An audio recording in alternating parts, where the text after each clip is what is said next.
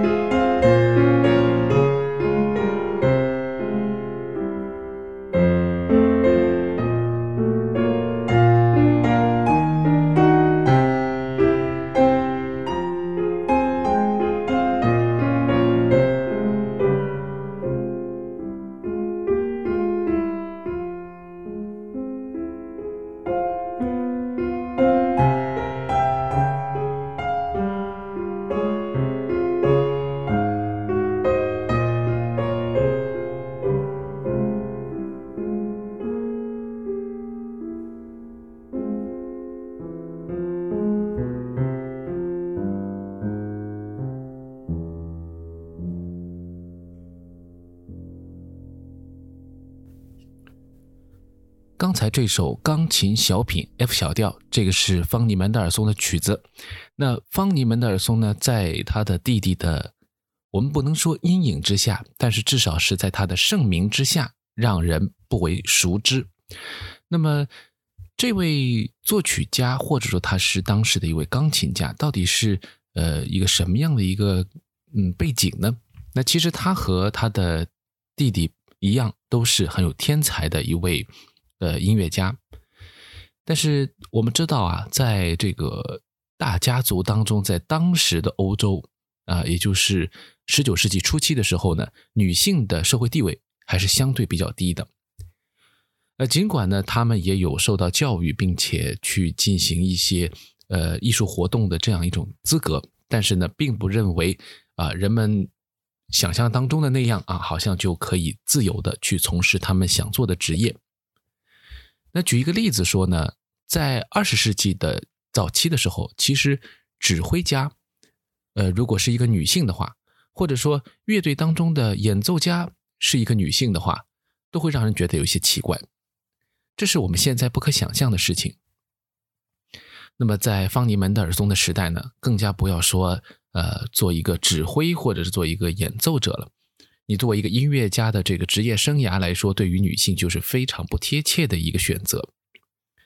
在这个背景之下，方尼就从来没有想过自己要成为一位职业的演奏者。但是呢，他在年轻的时候和他的弟弟一起学习了钢琴音乐理论啊，包括指挥很多的音乐教育的这样的全面的这个授课。门德尔松的家庭其实是一个非常有呃教养的一个优渥的家庭。可能有的人也知道啊，就听说过门德尔松家里面是富豪、银行家啊，是出过哲学家，出过很多的这个文化知识分子，甚至于呢，其实呃，在这个家族当中啊，还有一些艺术赞助人。我们想在呃当时时候，就是艺术赞助人的话，肯定是非常非常有权势、有地位、呃有影响力的。那么在这个环境下面，方尼门德尔松。他开始了他的这个一生当中的这种艺术的创作，作为一个业余的音乐家出现在人们的面前，同时呢，呃，也成为了音乐历史上最早的著名的女性音乐家。那这个呢，确实可以说是他的一大成绩，因为他通过自己，呃，可以说很勤勉，也很谦逊的整个的一生，给我们留下了一个。女性在音乐史当中的最初的印象。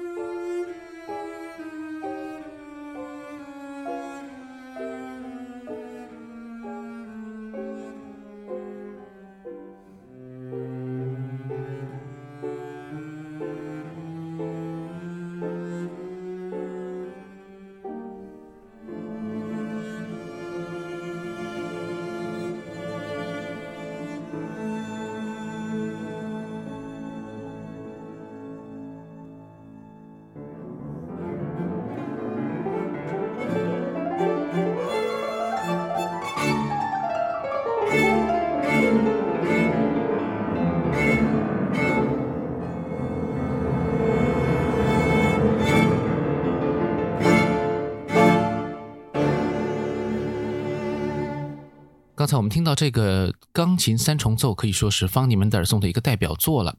那么这个曲子是他晚期的一个作品，可以说是他比较成熟的一个音乐的体现。那么我们说到这一位作曲家，我们应该怎么来看待他呢？首先，他可以说并不是一位名垂青史的音乐家。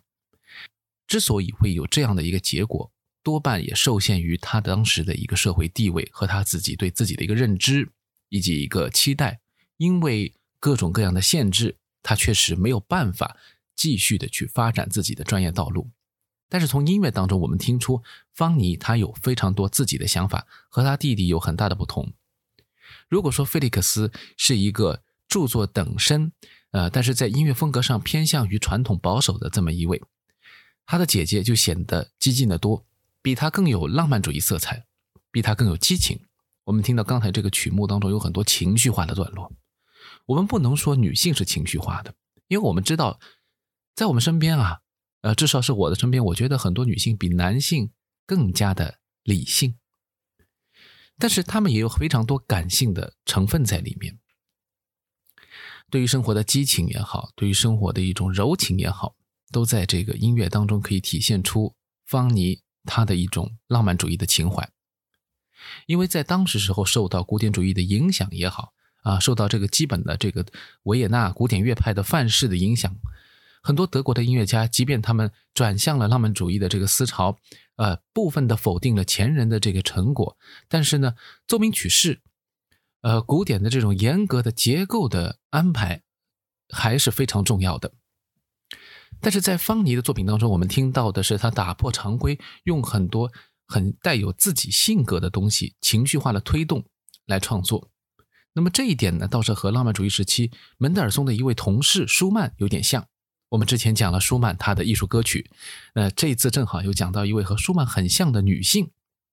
她也可以写出很激情的东西来。我们假设，如果给方尼更多的机会去展露他的才华，让他可以专心的去创作，或许他也可以到达。那个高度。那么在这部作品当中，当然我们听到，呃，像浪漫曲也好，他们怎么来理解啊？他的这种所谓的这种浪漫化，或者说一种性格化的创作。那我们前面其实打了个比方，就说古典时期的作品，如果说是结构非常严谨，比如说一个作品的四个乐章，它必须得是严格的按照起承转合再安排。那么浪漫主义时期就可以打破这个规则。比如在这一部钢琴三重奏的第三乐章当中，方尼用到了歌曲这样一种形式。门德尔松呢创作过很多无词歌，是用钢琴独奏的方式来表现一种歌曲的情怀。这是浪漫主义时期非常重要的一个特征，就是艺术歌曲的创作。包括我们之前讲到的妇女的爱情与生活也是这样。方尼竟然用歌的思想放在了钢琴三重奏当中，为这三件乐器的重奏写作了一首。歌曲，我们可以把它理解成是一首诗。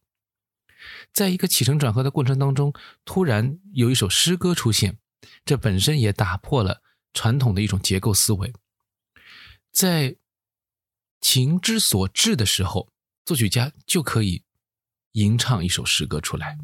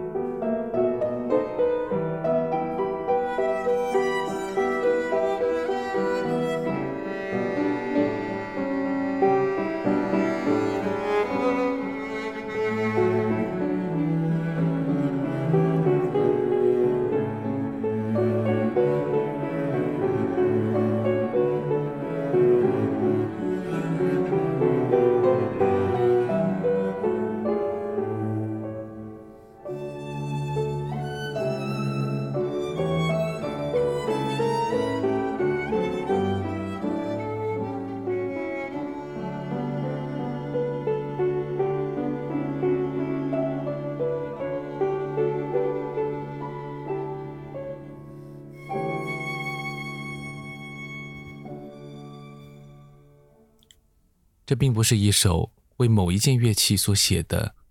独唱曲，而是三件乐器好像是在以一个重奏、以一个共同合作的方式来演绎一首诗歌，彼此之间互相之间有一个呼应的关系，就好像是一首三重唱一样，非常的美妙，也非常的独具一格。那么说到方尼的最后呢，其实他也是英年早逝。或许有人知道门德尔松是早逝的英才，那么他姐姐也是如此。而且呢，弟弟就是在知道了姐姐呃中风去世之后呢，呃，在帮姐姐收拾东西啊，在整理的过程当中，也是呃因为情绪的各种关系，呃中风去世的。所以两人的死因也是一致的。那么据记载呢，在生前啊，这对姐弟其实互相之间在艺术上是非常的有这个默契和共同语言的，互相之间也非常理解。门德尔松的第一钢琴协奏曲就是由他的姐姐来演奏的，而且呢，呃，虽然说我们把它看成是一个呃女性在音乐上呃出发的这么一位非常重要的人物，呃，但是并没有我们想象中那么的崎岖。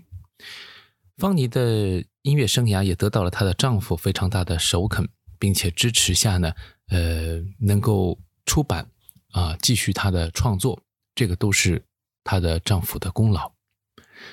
那我们不能说一个女性的独立要依靠男性的认可，但在当时的环境之下，这样的难能可贵的一个案例，那应该说是让人欣慰的。所以，对于方尼门德尔松，我们并没有太多的遗憾。也或许是因为如此，很多人并没有把她看成是一个呃非常重要的一个女性人物，因为她的一生是非常顺遂的，她的生活优渥，她的呃丈夫很理解支持，她有一个非常优秀的弟弟，呃，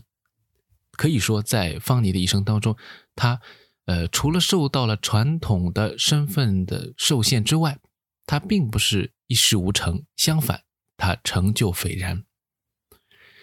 这或许也是大家呃就会觉得不怎么关注他的一个原因吧。但是呃，我一直觉得，任何一个人，他的个体也好，他的群体也好，不断的要获得社会的认可和发展，其实背后有很多自然而然的一个逻辑。呃，下一期呢，我们还会讲到另外一位呃女性的音乐家，那就是舒曼的妻子克拉拉·舒曼，也是位非常。伟大的音乐家，那我们下一集《Music Cure》再和大家继续聊。